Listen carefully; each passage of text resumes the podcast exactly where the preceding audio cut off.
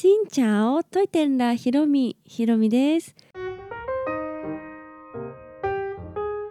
水曜日になりました。皆さんおはようございます。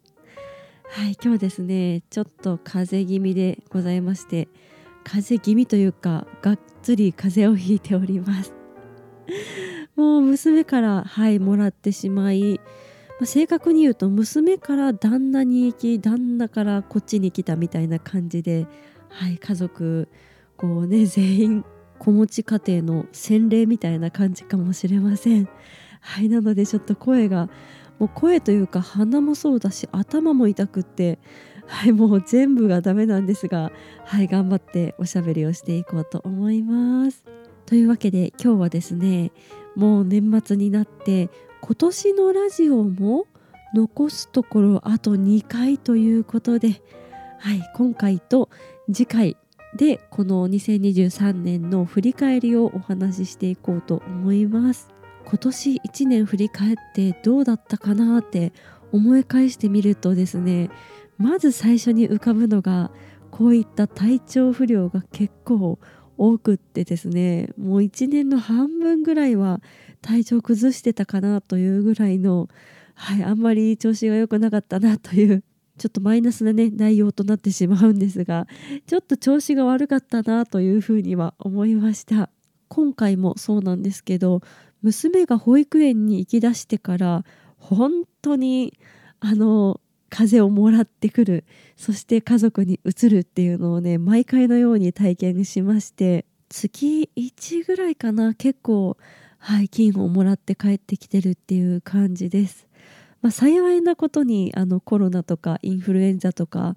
アデノウイルスとか、ね、いっぱいちょっと強いウイルスっていうのはもらってはいないみたいなんですけど毎回風邪をひきで私に移る頃にはもうピンピンとしててもうすぐ元気にね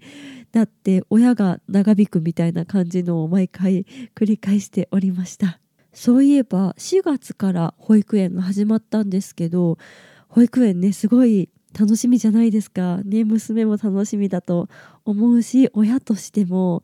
娘が社会にこう入っていくような感じがして今までは家族とか親戚との関わりっていうだけだったし、まあ、特にコロナ禍っていうのがあったので人との接触が本当にありませんでした。なので娘がこれから社会に出ていくなんかそんな親心 でいたので入学式入学式というか入園式がとっても楽しみだったんですけど入園式の朝になって急に娘が体調悪くなってしまって入園式にも参加できずで最初の1ヶ月ぐらいは慣らし保育って言って、まあ、1日預けるのではなくって午前中だけとかでちょっと慣れてきたらお昼過ぎまででちょっと夕方まで伸ばしていこうかみたいな感じで保育園にねこう慣れてもらうための期間が1ヶ月ほどあるんですけどそれもなんかその期間結構 体調が娘もあんまりよろしくなくってでそれがちょっと長引いちゃったりとかしてましたね。で入園式に行けなかったのは結局ね胃腸炎だったみたいで旦那が先になってそれが娘に移ってそれが入園式の朝ということで。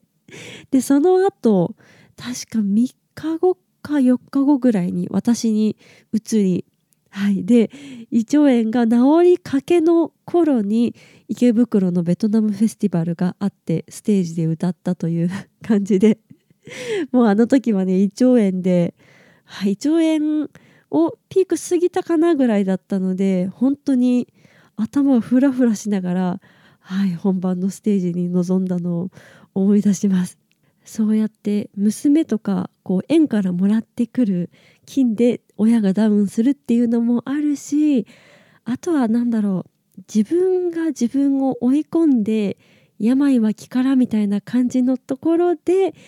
体調が悪くなるっていうのも何度もあった気がしたのでやっぱりね健康が一番ですね。本当に思います。毎年ね元旦になって神社にお参りに行って今年何頼もうかってなったら結局健康に過ごせますようにっていう風にねお願いしているんですね。やっぱり何をするにしても健康とか体が資本だからと思ってお願いするんですけど今年はその大切さを痛感した一年でもありました。来年は神頼みだけではなく自分でちゃんとね元気に過ごせるようにこう気持ちもねあの前向きにあんまりナーバスにならないようにで娘からねこう縁からもらってきた菌に対抗できるような免疫をつけれるようにでより健康に生きるための気を使いながら過ごしたいなと思います。おかげで娘はたくさん免疫がついてきてるのかなとも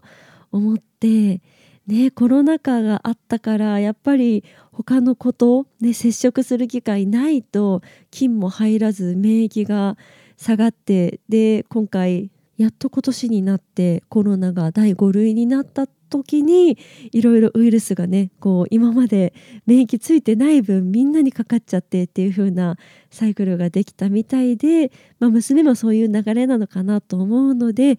うん、子供がこう風邪ひいても元気にすぐ治るしそういった菌とかウイルスとか戦うのも必要な家庭ではあるので親がそれをもらわないようにちょっと来年もね気をつけていきたいと思います。そんな感じで今年の振り返りの1つ目は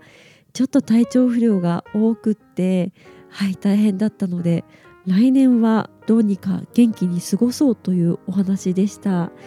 次回は YouTube とか SNS の活動についての今年の振り返りをやっていきたいと思います。コロナ禍はコロナ禍でベトナムに旅行に行けないっていう壁があったんですけどはい今年になってまたこう激動な感じ？激動の1年っていう感じだったのでそれについては次回お話ししようと思います。この配信は毎週月水金各種ポッドキャストとスタンド FM で配信をしています。日々の出来事やベトナム旅行についてまた皆さんからいただいたお便りについてもお答えをしています。お便りフォームからスタンド FM の方はレターから質問やメッセージこんなことをお話ししてほしいなど送っていただけたら嬉しいです。それではまた次の配信でお会いしましょう。変がプライ